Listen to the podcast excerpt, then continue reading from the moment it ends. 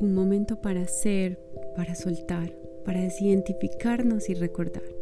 Bienvenido a Sentir con el Alma, un podcast para ver y verte a través de los ojos de Dios y vivir tal y como te creo.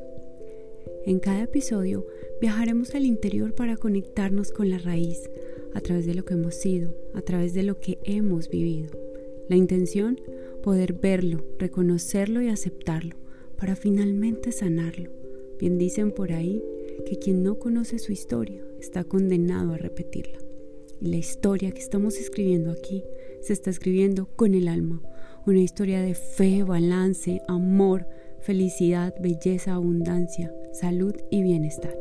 Porque tu historia es tu mayor activo. Comencemos.